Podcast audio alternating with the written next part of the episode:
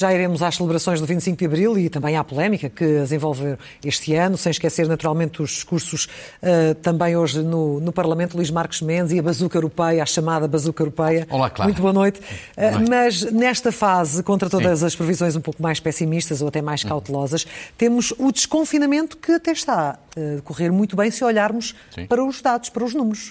Sim, está a correr muitíssimo bem. Eh, eu diria que nós somos quase um oásis, digamos assim, daquilo que está a acontecer, um pouco por todo o mundo e também na Europa, porque nós no mundo inteiro temos dois países altamente populosos numa situação calamitosa, a Índia e o Brasil. Uhum. Nós temos uma situação na Europa ainda muito perigosa, a média europeia é muito alta. Nós temos aí as várias variantes que são altamente contagiosas. Já estamos há cinco semanas em desconfinamento e a situação, em termos de números, é muito boa. Vamos ver de uma forma muito rápida. Primeiro, a comparação entre a situação de há cinco semanas, quando começou o desconfinamento, e agora. Como se vê, infectados, ali, coluna da esquerda, subimos ligeiramente em cinco semanas, mas não é dramático coluna do meio, internados, nós baixamos, reduzimos para metade. Portanto, uhum. apesar dos confinamentos, estivemos a reduzir. Doentes em UCIs, coluna da direita, ou as duas colunas da direita, também houve uma grande redução. Portanto, a situação está controlada. É boa, muito boa. Segundo, vejamos a nossa posição na Europa. Nós já fomos os piores da Europa. Agora, neste momento, nós estamos na, na melhor situação na Europa. Portugal é ali a última coluna, a azul, do lado direito. Portanto, nós estamos, estando ali embaixo, é, e estamos com 70, não está lá assinalado, mas, mas são 70 casos por 100 mil habitantes nos últimos 14 dias. A média europeia é 426. Uhum. Portanto, somos o melhor país da União Europeia há várias semanas e, portanto, é um oásis. Terceiro, dados de hoje mesmo, dia 25 de abril, quer na incidência, quer no chamado RT. São dados mesmo de hoje.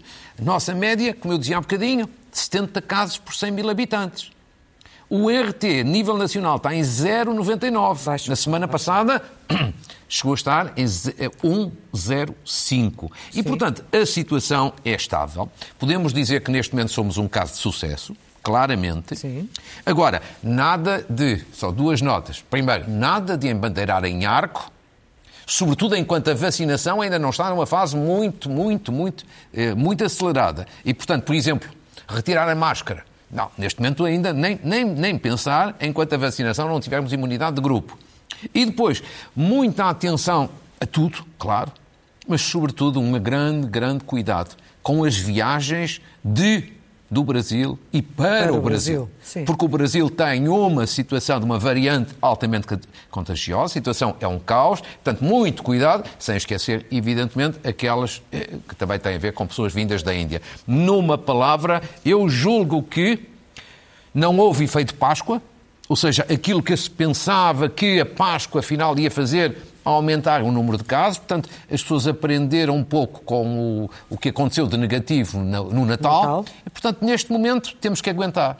e será isso ou será também o efeito, será o efeito desse cuidado Sim. em que as pessoas estão a colocar uh, cada vez mais, ou, será também já algum efeito da, da, vacinação? Claro que há. Também. Claro que há já algum efeito da vacinação, em particular nas pessoas mais velhas. Nas pessoas mais velhas. Sobretudo em sobretudo isto nota-se nos lares, e nota-se nos mais velhos acima de 80 anos, independentemente de estarem ou não estarem nos lares.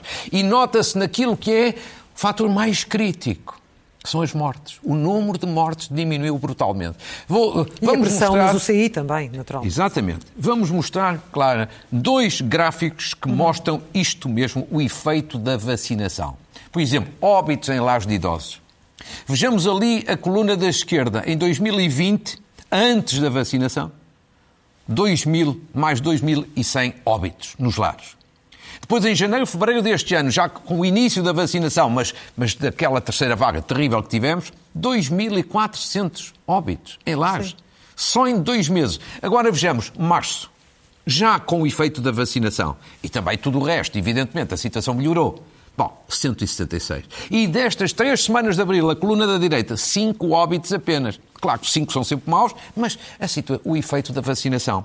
Também, há que dizer aqui, também um efeito muito importante, a chamada testagem privativa que a Segurança Social está a fazer dos lares, junto dos funcionários, tem tido um contributo também muito importante. Mas aqui já se vê o efeito concreto da vacinação.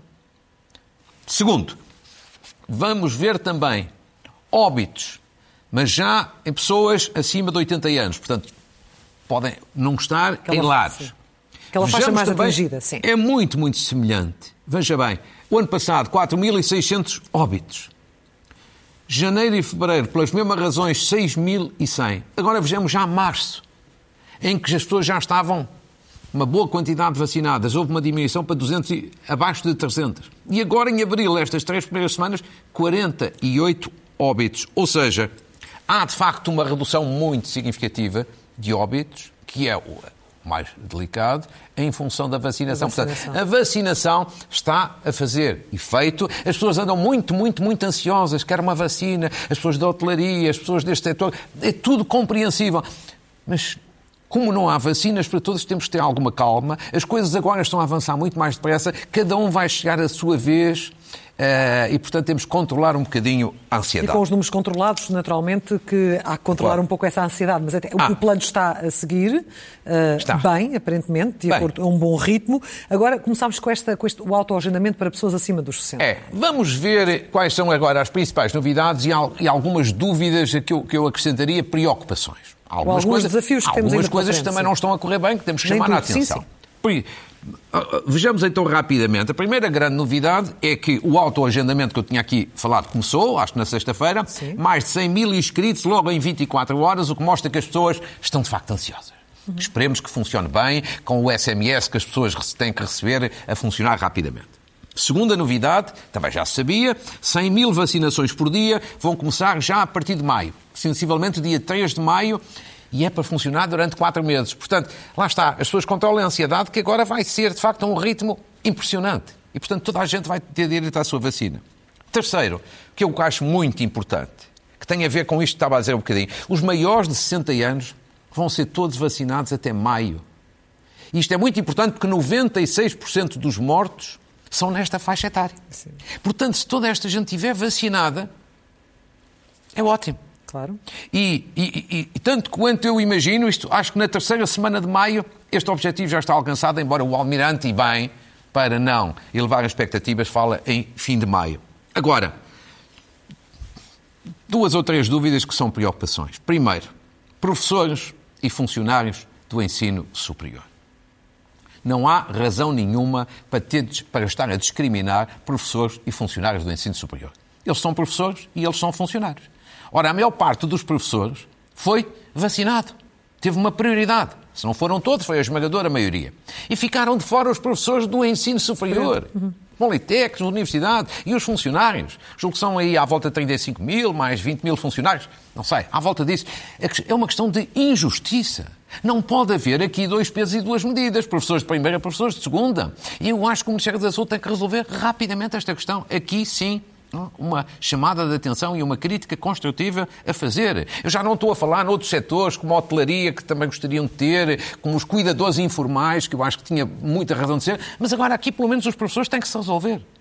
Mas a lógica Depois... subjacente a essa questão eh, terá certamente Sim. a ver com as idades dos alunos e com os comportamentos não, de menor risco, claro, eventualmente. Claro, acho que não tem a ver com nada. Haverá tem aí uma... alguma lógica Desculpe, subjacente? Não, não tem lógica nenhuma. Não, não tem aqui, não tem lógica nenhuma. É assim, os professores do ensino superior são tão professores como os outros.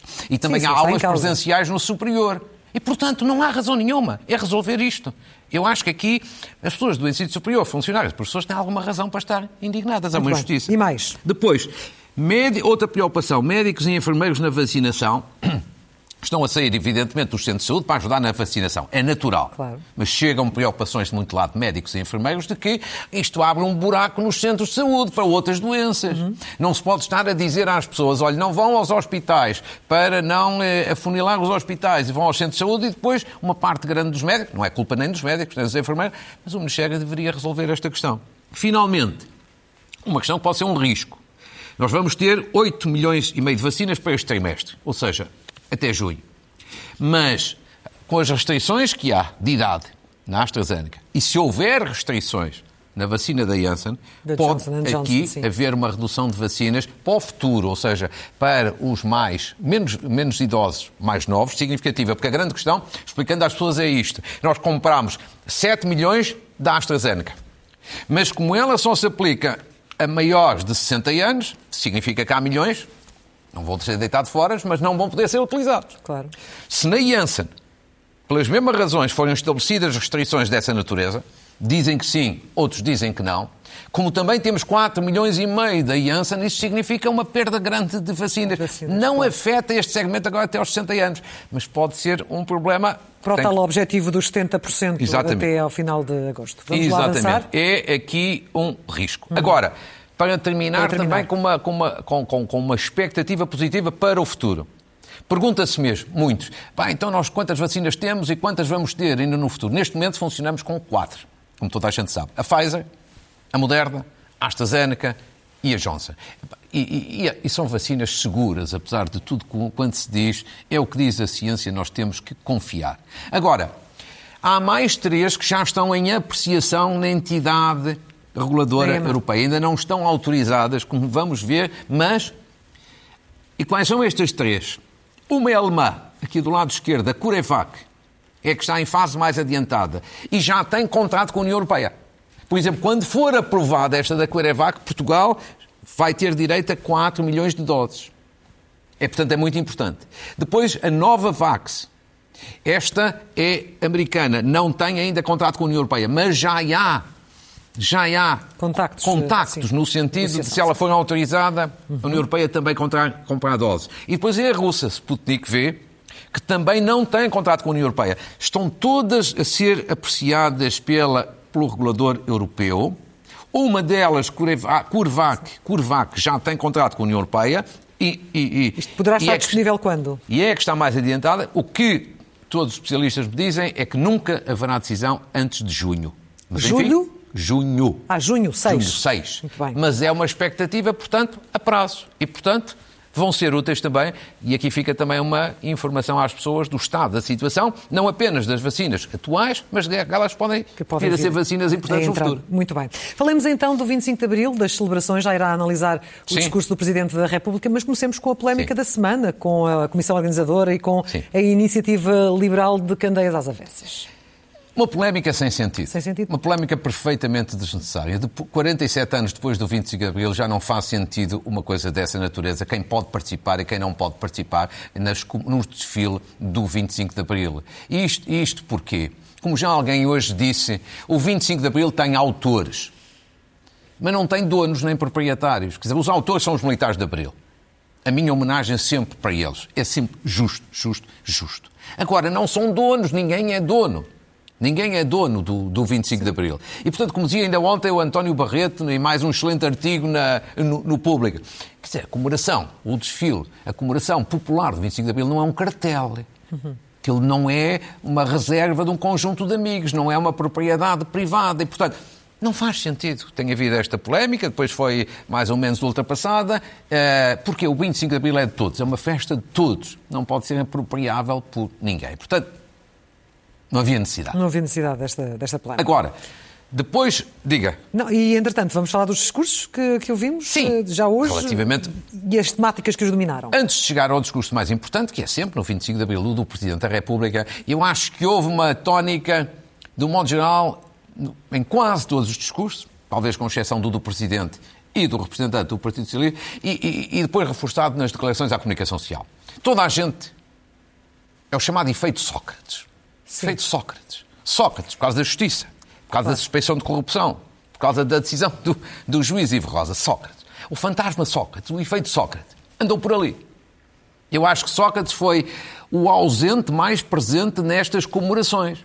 Porque, se reparar, não houve quase ninguém, com exceção do Presidente, talvez, que não tenha falado de justiça, combate à corrupção, transparência, ou seja, toda a gente, ninguém quer ficar associado a este ativo tóxico e agora parece que há uma espécie de campeonato para saber qual é o partido que é mais anticorrupção. Qual é o partido que toma mais iniciativas e é mais firme no combate à corrupção. Atenção, se isto for um campeonato, digamos assim, com alguma racionalidade, até pode ser útil. E não há dúvida que acontece já uma coisa. Eu acho que este este fenómeno anti-Sócrates e suspeitas do, relativamente à corrupção fizeram com que os partidos se unissem em grande medida para tomar algumas decisões nesta matéria. Claro que aqui há que sublinhar Já o disse na semana passada. Mérito também do juiz, da Associação Sindical do Juiz, que fez uma proposta que uniu, em vez de dividir. E, portanto, isso é positivo. Agora, o discurso mais importante é o Presidente da República. do Presidente da República. E eu acho que Marcelo Rebelo de Sousa surpreendeu. Ou melhor, quer dizer, não surpreendeu na qualidade, mas surpreendeu no discurso. Quer dizer, não surpreendeu na qualidade porque ele não sabe fazer maus discursos. Uhum. Todos os discursos dele são bons e este não fugiu à regra. Ou seja, uh, um, um, excelente discurso, bem, bem feito, bem lido, bem pensado, bem, bem fundamentado. Onde ele surpreendeu foi no conteúdo. Surpreendeu porquê? Porque ele não falou, digamos assim, dos temas na atualidade, da conjuntura, da espuma dos dias, do trick-trick da política. Não, ele fugiu a isso. Foi um discurso, de certa forma, intemporal, acima dos partidos, centrado na ideia de unidade, coesão, tolerância e, sobretudo, reconciliação uhum. do país com a sua história, designadamente a história colonial. Porquê? De alguma forma, nos últimos meses, nós vimos algumas polémicas, sei lá, os brasões eh, ali na Praça do, do, Império, o padrão dos descobrimentos, a morte de Marcelino da Mata, tudo isso deu uma certa polémica, uma certa controvérsia. E eu acho que o Presidente puxou dos seus galões, talvez daquela que é uma das marcas mais impressivas da sua atuação como Presidente, que é que é um Presidente conciliador. E puxou do seu papel de conciliador para tentar o mais possível unir estes dois países que têm, parece que a dada altura, visões quase opostas relativamente à história. E aparentemente conseguiu. Porque, uhum. da direita à esquerda, tirando o Chega, toda a gente aplaudiu o discurso do Presidente, o que é, o que é positivo. É, e, portanto, no fundo, o que é que o Presidente, no fundo, veio dizer? crítica por ele não, enfim, nada de apoios sociais, nada dessas questões que afetam as pessoas diretamente mas neste momento. Mas foi aplaudido de pé de, por todos os relação, partidos, com, relação, com exceção sim, do Chega. Sim, sim. E, no fundo, no fundo, tentou, o Presidente tentou, por isso mesmo, unir dois países que têm às vezes a ideia de visões opostas eh, nesta matéria da história, dizendo basicamente isto. Quer dizer, a nossa história tem coisas boas e coisas más. A nossa história tem altos e tem baixos, mas é a nossa história. Pode ser discutida, pode ser, pode ser refletida. Não temos que aceitar de forma crítica, mas temos que a respeitar, sem contemplações, sem autoflagelações, ou seja, a preocupação de unir e dividir. Portanto, estar conciliador, há quem diga ah, deu uma aula de história. Eu acho que é mais uma aula de política sobre a nossa história, falando do passado na perspectiva de reforçar as nossas condições para ganhar Para ganhar presente. o futuro também. É? Sim, porque não se tem sucesso no futuro sem três coisas: sem memória, sem história e sem unidade. Uhum. Podem não ser condições suficientes, mas são condições necessárias para vencer. E, portanto, eu acho que ele teve um excelente discurso e acho que conseguiu, de alguma forma, os seus objetivos. E para se construir um futuro nesta fase, obviamente, tão importante, tão importante para o país, eh, no momento que atravessamos, estão aí também os, eh, os dinheiros Uh, que vêm da, da chamada da bazuca. bazuca. da bazuca europeia. Exatamente. Uh, e que nesta fase do plano de recuperação e resiliência são tão importantes para, para Portugal nos próximos tempos? São funda fundamentais e esta semana o Governo apresentou o plano em Bruxelas. Preparei aqui dois ou três eh, quadros muito rápidos para as pessoas perceberem que nós vamos ter uma oportunidade como nunca, nunca, nunca tivemos em termos de dinheiro. Portanto, é bom que aproveitemos, não é? Bem, dinheiro a entrar em Portugal nos próximos seis anos é mesmo uma pipa de massa. Veja bem, 8, 8 mil milhões, mais de 8 mil milhões por ano o que dá cerca de 688 milhões por mês, 23 milhões por dia, o que corresponde quase a, quase, veja bem, a 1 milhão de euros por hora, um bocadinho menos, ou seja, em 6 anos. 21 a 26. Ao todo, 49,5 mil milhões. Sim. E depois, a seguir, ainda vamos ter, durante mais 3 anos, mais 12 mil milhões. Ou seja, nós disto nunca tivemos, só, só para as pessoas terem uma ideia. Nós, neste momento, Portugal recebe da Europa, sensivelmente, em média, 3,5 mil milhões por ano. Como vimos ali, vamos receber 8,2 mil milhões, portanto, mais do dobro. Uhum. Isto é uma oportunidade única. Agora vamos ver, o dinheiro vai surtir efeito? O país vai mesmo crescer? Vai mesmo ser mais igual, mais solidário, menos desigual? Vamos ver. Eu vejo no plano que o Governo apresentou aspectos positivos e negativos. Uhum. Vamos aos positivos em primeiro lugar. Quatro grandes aspectos positivos. Primeiro, o forte investimento na saúde. Muito bem, muito bem fundamentado, muito bem estruturado. É talvez a parte que me parece melhor do, do, do PRR. Parabéns ao Ministério da Saúde. Digitalização da administração pública é essencial, precisamos ter uma administração pública tão eficiente quanto é, por exemplo, hoje a administração, a autoridade tributária. Hum. Terceira aposta na economia verde, que é uma prioridade europeia e nacional, muito bem, e o combate à pobreza. Dois grandes programas previstos para a Grande Lisboa e para o Grande Porto. Acho estes quatro grandes aspectos muito positivos. positivos. Agora, vamos àquilo que eu considero os aspectos negativos. Quais? E acho também são sérios. Sim. Primeiro, um crescimento económico medíocre. Apesar de todo este dinheiro, que vamos meter na economia durante estes anos, veja bem, a previsão do Governo é que depois da recuperação pandémica vamos ter um crescimento sensivelmente de 2% ao ano. Isto é uma miséria. Segundo, um déficit de apoio às empresas na capitalização, no apoio à gestão e aumento da produtividade. Houve uma melhoria, houve, mas é ainda muito curto. A ausência de apoio no, no turismo foi o setor mais afetado pela pandemia, difícil de compreender. E depois um forte centralismo na gestão dos fundos. Tudo vai ser feito em Lisboa e a partir de Lisboa, como se o resto fosse paisagem. As mesmas pessoas que tanto prometem a regionalização depois praticam o centralismo. Isto vai ser péssimo. E deixe-me só dizer que, eh, só duas notas a concluir. Esta é a grande oportunidade para Portugal. Faz uma enorme, enorme impressão que hoje no Parlamento, da direita à esquerda, naquilo que é a questão mais estratégica para o país nos próximos seis anos, não uma palavra. Uma palavra de fundo sobre isto, zero. zero. Eu acho que este é o país virado do, do avesso. E depois, uma palavra para a cultura. A Ministra da Cultura, tantas vezes criticada, desta vez merece ser elogiada e está de parabéns. A cultura não estava dentro do plano e passou a estar. Uhum. Sobretudo uma grande aposta no apoio ao património imobiliário e, sobretudo, para além do que lá está e do dinheiro, pode ser uma oportunidade para estabelecer aqui uma marca, uma viragem, que é passar-se a olhar para a cultura não como parente pobre, como um adorno, como uma circunstância, mas olhar para a cultura também como instrumento e fator de desenvolvimento económico, de coesão claro. social. Claro Olhe para muitos países, claro sei lá, a França, fazem de facto da cultura e em grande medida do património. E não nos falta para essa identidade, como Com é certeza. E portanto, aí parabéns à Ministra da Cultura. Vamos, uh, temos ainda dois temas até ao final. Sim. Um deles tem a ver com a sondagem SIC Expresso que deixa praticamente tudo na mesma se as eleições é. se realizassem hoje. A sondagem SIC Express, que eu acho que é uma sondagem sempre muito credível, feita pelo ISCTE e o ICS, comprova alguns dados que a Intercampos também no princípio da semana tinha dado e tira-se aqui três conclusões de uma forma rápida. Se houvesse eleições hoje, praticamente ficava tudo igual. Uhum. Portanto, não vale muito a pena fazer eleições porque o PS ganhava, mas muito longe da maioria absoluta. Os três partidos à esquerda continuavam a ter maioria no Parlamento. O PSD subia um pouco, o que é bom para o PSD, mas ficava muito longe de ganhar e a direita não consegue chegar aos 40%, portanto não consegue governar.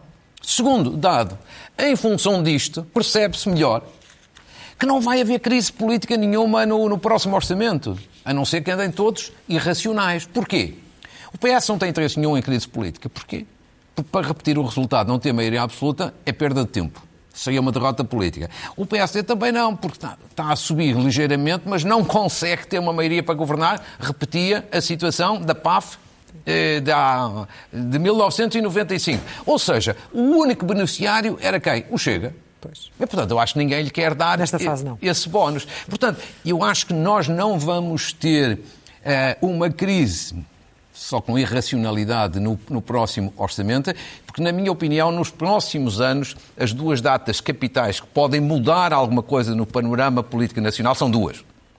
Janeiro do próximo ano, eleições internas no PSD, saber se Rui Rio sai ou fica, o que tem muito a ver com resultados das autárquicas, que ainda não sabemos, e se Passos Coelho quer ou não quer regressar, o que também muito menos sabemos.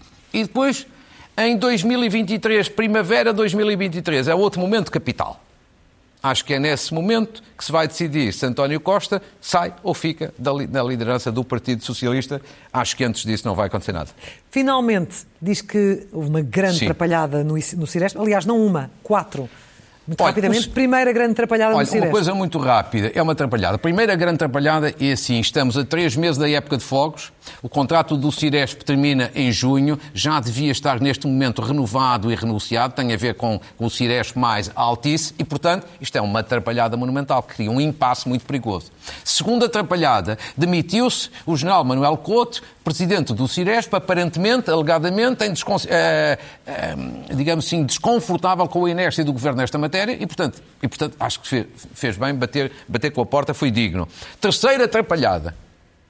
O Conselho de Administração do Ciresp tem três pessoas. Na prática, em termos efetivos, hoje só está uma. Uhum. Uma, o Presidente está de missionário, ainda não foi substituído. A gestora financeira, infelizmente, faleceu, também não foi substituída. Isto é outra atrapalhada, outra atrapalhada. E a última atrapalhada é, os serviços jurídicos do Estado dizem que o contrato pode ser renovado, que não é preciso mudar o âmbito. E, portanto, pergunta-se, o que é, de que é que o Ministro está à espera? O Ministro Cabrita para resolver para esta resolver. atrapalhada e criar aqui alguma acalmia, alguma estabilidade.